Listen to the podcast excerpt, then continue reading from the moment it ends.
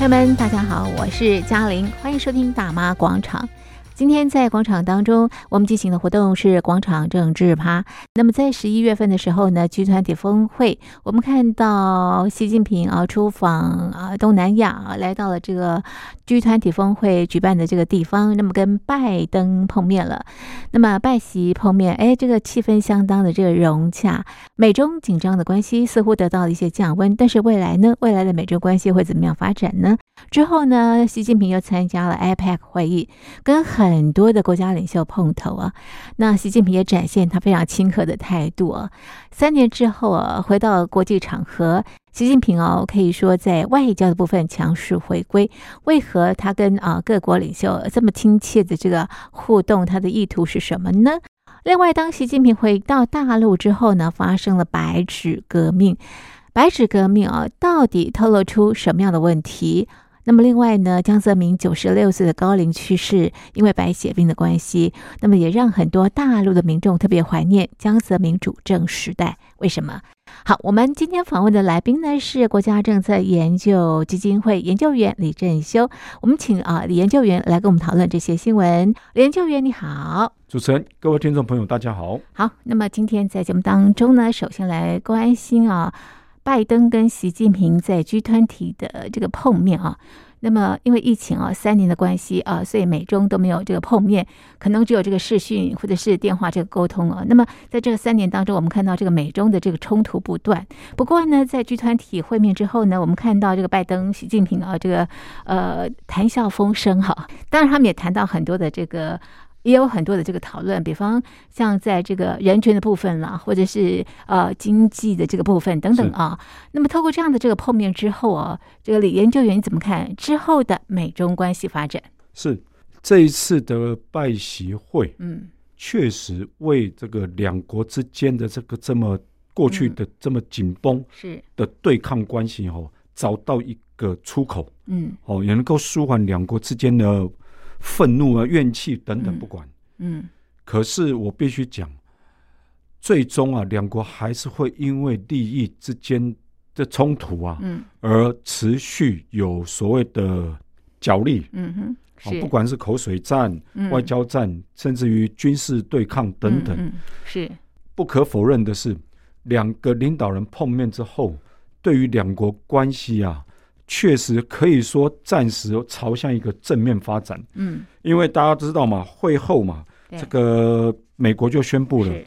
这个美国国务卿布林肯对将在明年初是哦造访中国大陆。嗯对这个是他在二零二零诶二零二一年一月嗯开始、是哦就任这个国务卿之后，嗯嗯首次踏上中华诶中中国大陆，是这个是相当不容易哦，嗯哼因为是照理说他担任国务卿这么长的时间，已经过半了。嗯竟然连一次都没有到过中国大陆，嗯哼没有到过是北京，是这是非常，这是非常不寻常的一个是迹象。嗯所以显见过去哈、两年多，拜登跟习近平之间的通话嗯还没有办法化解彼此之间的这个旗舰。嗯哼然后这一次的第一次两个的实体实体嗯哼会面，对，确实啦铺成了这样的一个缓和的气氛。真是见面三分情哈。对，确实，确实，确实是这样。嗯尤其是两个人都算是政治老手，是大家都知道说要给彼此一个台阶，是所以拜登或习近平相互之间的谈话是都也相当的，应该说很、嗯很有有理有节啦。嗯哼哦，哼有理有节，当然会嗯各自表达立场，是只是说也不会去点破，嗯哼甚至哼不会去指责对方，是哎好、让大家各有一个余余地，嗯然后为下一步的会面嗯嗯来来来做打算。嗯哼哼哼所以可见得，这个美中之间的关系嗯短期内确实会趋缓，嗯哼可是长期啦，嗯长期来看，因为两国之间的利益嗯还是有不一样的地嗯方、哼不一致嗯哼之处，是所以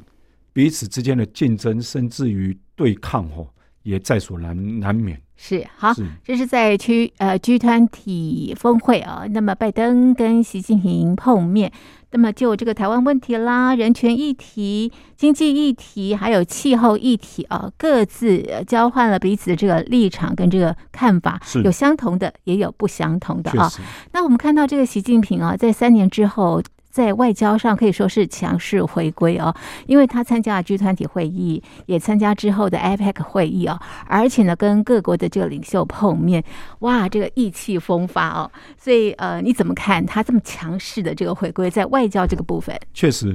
因为这次习近平亲自出席了这个 G 团体跟 APEC 的峰会，嗯，这是相当难得的是一个机会了。因是为大家都知道嘛，过去的这个因为疫情因素，习近平几乎足不出国，嗯哼，几乎足不是出国，所以 在顶多到香港，对香港或是是接待来访是的是这个是普京，大家都知道没在错，北京冬奥前夕，哦是是，所以在这种情况之下，嗯，他这一次愿意亲是身到这个东南亚对，进行一连串的这样的访问，是，从拜习会嗯，接着的 G 团体，对，然后到后来的这个 APEC 嗯领袖会议啊，嗯大家都看到了，嗯，他好像有我们不要说，嗯应该就是说好像有如花蝴蝶、穿梭于嗯对各个场合。是是，那当然，他希望展现他一个大国领导人的而且一个很主气势，动，对，而且最主要是哦，跟过往跟是几年前他的整个态度姿是，姿态嗯截然不同。嗯嗯，过去呢，他就认为他是一个泱泱大国嗯的嗯领导人，对，所以他常常对其他领导人哈、不嗯假辞色。是是，有个架子，对，嗯可是这一次，嗯，哎，很难得他有会主动跟示好哦，对哦，跟很多的国嗯家领导人哦，像是我们大家知道嘛，嗯除了拜登以外，他还跟法国总统马克宏，嗯然后澳洲呃澳洲总理嗯哦，然后南韩总统，嗯然后荷兰的首相，然后日本首相都举行了双边会谈。嗯哼，是，这个气氛，嗯事后的气氛传出来都觉得不错，是，而且他还主动向这这这些国家领导人、嗯政府领导人示好。对对，而认为说应该改改善中国大陆跟这些国家的双边关是系，是，所以显然哦，习近平是不是在二十大确定就延长延成功延任的之第后三呢，任他有更大的自信啊哈，来是展现他的一个外交企图心，是是，这个值得观察了。还是他值得试图观察要改变他的外交关系，因为他的个这个呃内部的这个经济也不太好，确实啦，因为吼、很明显的，中国大陆现在最大的问题就在于说，它整个经济趋缓。是那经济趋缓的背后原因，最主要当然大家都知道，各地的这个因为疫情封城封疫控情嘛，封封控嘛，嗯因为这样的封控是使得大家几乎很难恢复正常嗯的没错工作、是生活，嗯那经济当然不可能好。供应链断裂，对嗯那、啊这种情况之下，习近平当然着急了，是因为你国内的经济不好，哦对他的领导威信，是对整个中国共产党的领导嗯统治，一定会产生影响嘛。嗯嗯然后再者，这些这个美国，尤其是在半导体对供应链上是的一个正面对抗、哦，嗯哼对于这个习近平，对于中国大陆的整个，嗯不管是经济发展对，甚至于它的整个军事对的现代化来说，是都遭遇到相当严重的打击。对他的晶片被卡脖子，对大陆叫芯片啊、对，因为大家都知道嘛，现在任何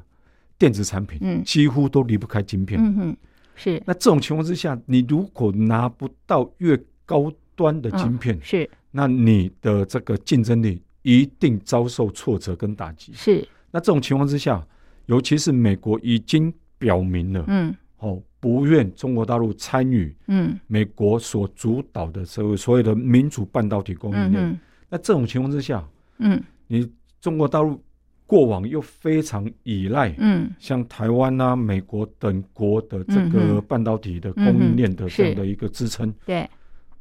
那你未来何去何从？嗯哼，这也是为什么未来习近自力平更生啊，对 啊，可但自是力更生没有相关的技术人才啊，确实是因为这个很难土法炼啊钢，哈，是确实啦，你或许慢慢的嗯，有这样的一个机会，是，好、十年二十年去追上其他嗯国家的这样的一个技术，嗯可是以现代科技化的程度来说，嗯十年二十年，嗯有可能你未来落后的差距只会越来越嗯大。哼嗯哼，所以这也是为什么习近平这一次这么忙着跟这些嗯国家打好关系，是是，因为他怕这些国家如果一旦跟美国结盟，嗯组成一个全球的一个嗯所谓的反中嗯联盟，好了，是，这种情况之下的话，那中国大陆未来经济发展更加的悲观，是大家对于中国大陆未来的前景不看好，是，那你习近平当然位置就更不可能坐得稳。嗯哼嗯哼，是，所以这也是为什么他现在的态度跟过去有截然不同。所以他有他的需要。因确实此是啊，在啊这个 G 团体会议或者是 IPAC 会议当中呢，我们看到这个习近平的这个态度啊，跟过往非常的不同，而且呢，频频与各国这个领袖打交道，我想他有他的这个意图了啊。确实，好，那么回到这个中国大陆的内部呢，我们看到，呃，习近平啊、呃这个成功的呃担任第三任的国家主席跟呃党的这个总书记，但是啊，在内部呢却发生了白纸革命，许多人拿了一张白纸啊进行无言的这个抗议。是那这事件的原因最主要是因为新疆大火导致十多条人命的这个丧生啊、是那呃，很多人说是因为呃，这个风控太过严格了，导致这样的一个火灾哦。那么许多人来不及逃生，因此纷纷啊，这个走上街头，举起了这个 A4 的这个白纸来呃，这个诉求呃，他们希望不要再这么严格的这个风控了。那是不是疫情可以这个呃解封？那这样的一个这个 A4 的这个呃革命呢，哎，遍地开花，不对单单是在大陆内部。也在呃海外也有这样的这个呃革命啊。那你怎么看？为什么大陆的民众不忍了，呃，要纷纷的起来，呃，来表达他们的一些诉求？确实，我们觉得啦，可能很多的听众朋友哈、或许从自己的网络、手机的频道看到了一些所谓这个白纸革命、嗯白纸运动的消息。对。可是我们知道的是，更多的听众朋友可能都没有看过，是被嗯屏因蔽为了被屏蔽了。对，啊？被屏蔽了，因为是，这个中共的中宣部或是各个媒官媒等等，嗯就开始屏蔽这这样的一个讯息。嗯那所以我们在这里希望让听众更多的听众朋友嗯了解是，过、过去些呃过去一阵子嗯在中国大陆的广大的一些嗯这个城市究竟发生了嗯什么事情。是是，这个白纸革命、白纸运动啊、嗯起因当然大家都知道，就是因为在新疆的乌鲁木嗯齐市一栋大楼发生火警。对，那本来哦，大家想说发生火警应该嗯不至于嗯，会有什么样的一个这么酿大成的革命，对啊是社会的影响嘛是。是，因为坦白讲，大火可能四处都会发对生对，，它是延长线所导致的火灾，对。可是因为这次的的大火的起因跟后造成后面的嗯后续影响，嗯，是跟过往完全不一样。是是，尤其是有一些当时大火发生的时候，有人在外面拍摄的嗯片段，嗯那个受害人死前那种凄厉的嗯，呼喊声、嗯嗯呼救声，是传遍了整个网络，是是，所以才会激起更多的嗯广大的这个大陆人民站到街头，嗯嗯嗯嗯因为他们觉得这三年来的风控嗯。已经受不了了。是，而且呃，已经三年，对不对啊？对，原本大家的预期可能在中共二十大之后会解封，是结果竟然没有。尤然后呢，其现在在卡达又举办这个足球赛，对很多的大陆民众看到哇，各国呢都已经恢复到这个生活的日常，是，为什么在中国大陆的风控还如此的严格？确实是这一次的世足赛在卡达举行的世嗯世足赛，你也可以说算是一个导火线之一啦，嗯哼，因为大家在那边疯足球嗯，哼，嗯，可是大家荧都没有戴口罩了，对，荧幕上看到的是是大家可以自由自在的进出，是是，而他们的生活竟然能够恢复，嗯然后反观自己，嗯大家都看到嘛，整个中国大陆第一个无时无刻都要做筛、嗯是呃核酸对检测，对，无时无刻都要做 PCR，、嗯哼哼，然后还有就是任何的风控隔离嗯对的政策更严，是，然后呢，行动要靠健康嘛，对，而且莫名其妙呢就被封控了，而且哦，常常是一个社区可能只有一个人染疫，是可是整个社区都被封控。对限制自由，对，可是很好玩的是一件事，嗯是这个习近平哦，在十一月一号，哎，嗯十一月十号、嗯就是主持他这个二十大之后的嗯第一次的政治局常委会议，是他提到喽，他提到哦，要这个坚持人民至上、生命至上，然后最大程度保护人民生命安全，是最大限度减少疫情是对经济生活的社会的影响。是，可见得当时他们感觉上其实是有一点点要朝所谓的解封是是的方向来走，是嗯可是很明显，上面的上级下来的这样的政策。上有政策，下有对策。实际上所以地方非常的严格，即便中央有点松动，但是地方还是相当的严格是来看待呃这个疫情这个问题。因为最主要是中共长期以来这种官僚主义，是好、还有这种这种僵化的思维，使得地方官员、地方政府不敢有任何的弹性作为。对啊，我记得二十大之后还有优化防控二十条啊，对他们当时还想说，哎，慢慢的用这样的方渐式进式的方式方式来解封。是，当然不可能一下子，可是是是至少在当时，好像大家所看到的是，因为大家嗯看到嘛，最一开始的嗯，隔离哦，减少隔离的天数嘛，嗯嗯然后呢，风险区从高中低改嗯成高跟低嘛，对，然后没有发生疫情的呢，就不需要再做核酸检测，是，也不用扩大核酸检测范围啊。对，可是看过来，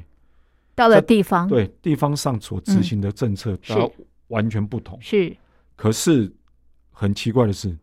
明明中央知道地方有这样的情况，是也不去纠正，是也没有去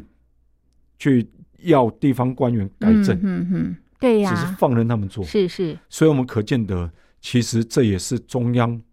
所默许、所允许的嘛。，嗯哼所以一旦发生了这个人民的反抗是、反抗之后，嗯哼，中央才发现惊觉了嗯嗯，事态严不对，重事态严重了。是而且刚开始是从一些城市慢慢的哦，大家自动自发的拿着白纸，先到这个上海嘛，对不对？对上海上海开始拿着这个白纸，对然后走进校园，校园也开始有学生拿白纸，白纸，而且哦，他们拿白纸就说了，虽然白纸上什么都没有，嗯但是我们都知道嗯我们在说什么。嗯哼哼哼，很明显的，他也们是就无言的对控诉，对，嗯因为他们认为说，你们这样无时无刻、嗯这个天衣无缝的嗯这个核酸检测，嗯不仅导致我们的生活嗯，不便，对，可是更重要的，其实很多抗议者没有讲的就是，嗯那你不就是证明了我们中国大陆所自吹自擂的疫苗根本嗯无效嗯吗？哼哼哼，否则何须何须还要做跟三年前的的这个管嗯管制、这个防疫措施一模完全一一样。样呢？我想哦，这个民众的愤怒是积累的。对啊除了新疆的火灾，大家很愤怒之外，之前因为防控也导致很多人命的丧生，确特实别是小朋友。然后呢，在二十大前还记得吗？在北京啊、也是有一个举一人抗议、啊，抗。议啊，就是要求然后习近各地平下台其实都有一些民众抗议，确实这个防疫太过严格了，他们不要核酸，然后要恢复到生活的这个日常。确实，因为一般人民哦，基本上他们希望自己的生活能够恢复正常，嗯，嗯尤其三年的这样的一个防控是。管制，很多人工作都没了。嗯对，大家其实受不了，是是，大家已经受不了了。对对，尤其又看透过电视转播看到其他国家嗯的人民已经恢复生活、是正常生活，甚至于可以自由往来。对你叫大陆观老光百姓情何以堪 呐、对结果自豪说自己的这是个防疫多成功，对吼、自己因为染疫人数或是因嗯染疫而死亡的人数是多低，嗯哼，领领先全球，嗯哼，结果到现在嗯，还是成为全世界防疫管控最严格的是国家。是，那这样岂不让人民觉得，那你领导人嗯，包括习近平在内，嗯你不就是自打嘴巴了嗯吗？哼哼哼，所是以为什么有这么多的学生，拿了一张白纸，现在白纸在大陆应该很缺货吧？对，甚至于还有一些厂商是因为怕嗯嗯，被这个、是被怕怕被那个嗯警方来问，对甚至于暂停供货啊，是啊，不卖啊， A4 的 A4 size 的白纸啊。是是是，所以在这种情况之下，应该习近平应该有听到这样的声对音吧？对对。所以啦，消息就传出有来了。这个习大大听到了，对所以开始啊，这个呃解封了。对那有些地方不需要这个、呃、筛检了啊，对不需要这个快筛了。然后有些地方也这个风控的情况也稍微这个松绑了，可但是是我觉得很奇怪，每个地方都不太一样，为没错什么？而且很奇怪的是，为什么习近平非要到最后是才愿意？我们不要说低头啦，我们知道因，为白纸革命遍地开花，我觉哦对得对习近平来说是一个很大的挑战。对他不能像六四一样镇压吧？他不敢，这只是因为民生的关系，是提出民众的需求对啊。他一定不敢，因为是他知道他好不容易拿到第三任期，而且他怎么处理，世界各国都在看。对，尤其是现在跟三十年前这个天安门事嗯，变的、天安门事件很多的人拿来那比个当较，下，哎，完全不一样，是是完是全，不一样。嗯嗯，其实我们知道的是，中国大陆这些人民基本上只要求恢复生活恢复嗯嗯嗯正常，是也不要一天到晚在那边做核酸，然后对，让这个解封，呃，让这个风控的范围能够缩小是到合理对合情嘛。对对哦，他们也知道啊，这个既然是，染疫呃这个染疫率嗯跟这个致死率没有那么高，对那你何必又跟以前的手段一样？是是，那可见得各地的官员就是因为怕嗯最高领导人的责备，嗯哼，责难嗯所以他们当然嗯固守嗯哼好、他们僵化的旧思维嗯哼就固守原有的嗯哼，这个风控措施嘛，嗯哼嗯哼以免被究责啊。所以呃，中共这个体制哦，地方官员呢是向上看，并不是向下看，确实，并不是呃以老百姓的需求为依归。尤其是对习近平来说，嗯我我我们很很很清楚，习近平来说，所谓的政治维稳、嗯，社会维稳，是，远高于他对人民生活的关心嗯啊、哼哼哼，从这一次的风控是事件，从这个白纸革命、没白纸错，运稳动来定看，压倒一切啊，我们就看得很清是楚。是，对于一般百姓来说，他们要的是一般的正常生活，嗯嗯可是对习近平来说、嗯，完全不一样。是我要的是你们听话，是是，哦，我要的是你们不要嗯哼反抗嗯中国共产嗯党。哼，是，所以他现在松绑了，让大家不要再抗议。不过呢，另外一边呢，他也开始抓捕一些抗议确的实啊民众，可是所很以也奇听怪众的朋是友，啊，你要留意一下你身边的人，如果消对失的话，赶快赶快啊，赶快这通个报透啊、过各种方式啊，对，来寻找这些人。是因为很明显的、很明显的，中国共产党不会就此罢手，嗯也不会因为就认为说啊是他们的错，嗯，所以对这他也些没有承认啊，抗他只抗是争者松绑啊，，对不不，他们就不会就责，是，不可能。对，所以我们希望啊，有参与过的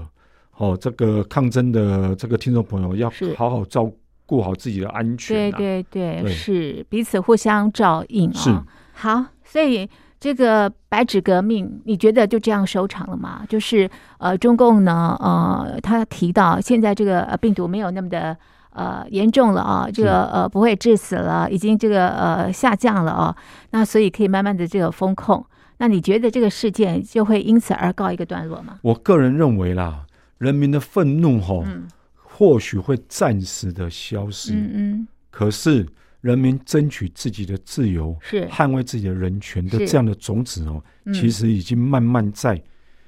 这个群众，尤其嗯大陆这个年轻朋友们嗯心中哦，已经慢慢扎根了，嗯已经慢慢扎哼，根了。是，未来如果有任何的这个违反人权、对，哦违反人身自由的是这样的一个政策出来的话，出台的话，嗯都有可能再激起另一波的这样的新的民主运动。嗯嗯嗯，是、哦，民主运动，对我们当然希望也呼吁说，中共当局应该要听到人民的声音啊，是人民是的心声，对而不能说自己的权利是，是至上的，嗯哼，而用任何不管用任何手段，嗯不管是用暴力手段，嗯用那种威吓的手段，就是为了要巩固好自己的权利，嗯而对去这个屠杀嗯，自己的人民，对，这是现代生活是所无法容忍的。是现在大陆老百姓其实跟中国大陆见证的时候，老百姓的一些思维其实是非常的完全不不一一样样嗯哦。完那全像不一这样次白色革命呢，很多的大陆民众呢是透过 Telegram 还有 Discord 把这样的一个讯息呃公告周知，是啊，所以即便中国大陆现在是世卫集权，但是呢，老百姓还是有办法。呃，这个突破一些这个限制，然是后呢，把这个讯息告知大家。确实是啦，尤其是防不胜防，嗯我们必须讲啦。中国大陆它，尤其这个习近平必须要了解，嗯你所追求的中国梦，嗯，必须建立在人民能够享有这个自由是哦，享有法治，对。还有这个享有人权的情况之是下，是，你才能达到一个受各国所尊敬的中国梦。对，否则，你所谓的中国梦，嗯只是满足了你个人嗯的一个政治欲望。嗯嗯嗯，可是实际上，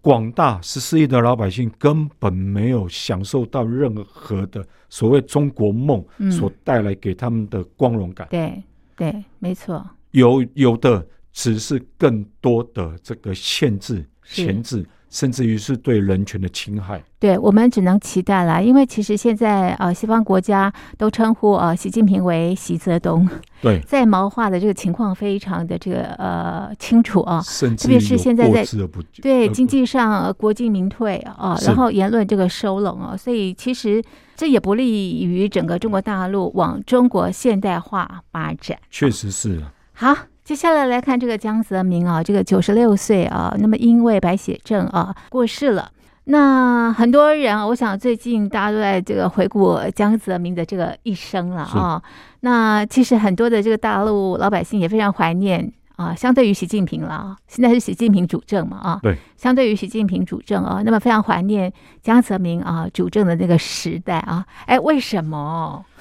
我们必须讲啦，人民哦，终究还是会比较、嗯哼，对，哦，终究还是会比较，是，尤其是当现在的生活几乎是所谓被不管是数位的这个啊监控，是，或是所谓这个健康码的监控等等，嗯几乎所这个人民的寸步嗯都在你老大哥嗯。的监控之下的话，嗯嗯，人民当然怀念过往，说嗯觉得说啊，过往虽然嗯不自由，对，可是至少是，我要做什么，要做什么事，要说什么话，对，好像都不至于去触怒龙颜、啊。是，所以这也是为什么这一次好巧不巧，这个江泽民嗯过世的时候，对，这么多的网民，这么多人民借由这个悼念江泽民哦，对，来讽刺习近平，是，因为对他就们来像当说年悼念胡耀邦一样，是啊，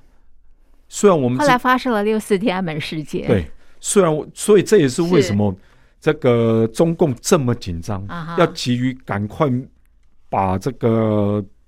白纸运动是扑灭下去的主是因啊，是，因为他们也怕不要再一串次联，嗯哎，因为这样学生之间，尤其是学生，嗯，因为学生是有非常高理是想性，是，也希望争取对，很多的这个为整个社会、为国家嗯争取嗯更多的这个福利，嗯所以学生是最容易嗯，串联的。是，所以这也是为什么这么数数十所大学嗯嗯一下子宣布说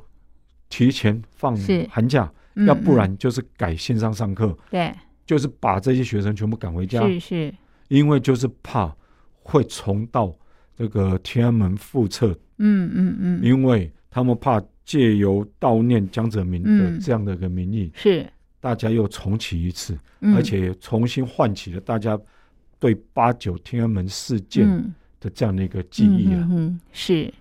我们都知道嘛，江泽民其实也是一个中国共产党的领导人，嗯其实他对人民的打压、嗯，对自由的打压，其实也不下于嗯，其他、嗯其他领导人，嗯哼，只是因为他就是因为相六对，四事件对他因他为六四才才上来啊，当了这个总书记，对，因为他自己当时很清楚，是他在当总书记的时候，他已经六十三岁，是，他应该要退了，也他自己知道，在在两年，对他，当时是上海市委书记，哎是，他知道在两年他差不多也对该走了，对，只是没想到，因为当时他镇压了在上海的民主运动，嗯，结果让邓小平邓小平看到了，是嗯哎，觉得他有胆量，是，所以在他接连罢黜了这个嗯胡耀邦嗯，跟赵紫阳之后嗯呢，他把江被泽提民拔了，对嗯，带到北京来了，是是，叫到北京来，对然后授予他这个总书记的位置。对，可是他当总书记，当然一开始当然是非常乖乖听话嗯嘛，哼，一堆大佬在你面前、啊，嗯嗯所以呢，他当了一个傀儡。嗯哼，只是在大佬慢慢退位之后，嗯哼，他觉得做这个嗯位置嗯还不错，嗯哼所以他自己多想待嗯，多待了几年。是，所以当时他总共从上任到退退下来，他总共担任了十三年的这是个中胡共总锦书记。涛担任国家主席的时候，江泽民没有把军权对呃这个释放，对不对因为哈因？为他扶上马送一程宋，一成，所以可他是握有军权。对啊，宋一成之后，他发现嗯，哎，这个好玩 呐、所以是可见得吼、没有制度的这个对中共政治体制吼、真的，基本上是对人民嗯，完全没有保障，是是，因为全靠上面几个人嗯说了算的，斗争嗯的政治嗯竞争是。说了 算。之前还有几个人，现在是一个人，对，以前是团队，对大，家都知道嘛，以某某某为核心是，的的党中央，对，现在可能是七位或九位吧，对啊，可是现在只听到习近平同志，是是，没有任何人，对，因为其他人嗯基本、基本上都是他的是执行者是，哦，现在只剩哦，习近平。对，那这种情况之下，当然大家会怀念过去是江泽民时代、胡耀哎胡锦涛时代，是是，至少在他们两人的主政当中，嗯感觉上相对的嗯，轻松自在，嗯，人民不用担忧，因为会因为讲了什么话，突然就被抓走了。嗯对，而且那个时候江泽民是延续邓小平的改革开放对啊，所以大家只要努力的呃这个呃呃发展经济啊，然后呢，你看很多的呃民营。啊、公司呢，这个纷纷的崭露头对角啊，可到现在是不行的。你看很，这个呃，共同富裕之后啊、很多的民营企业必须要捐赠，弄得其这实个马云跑到这个日本日本东人京，对 对，结果，大家看到了是啊，整个中国大陆的经济是衰退是的，是。是停滞的。对为什么？哎我都因很为担心哦，过去的经济成果在改革开放那个时候，会不会到现在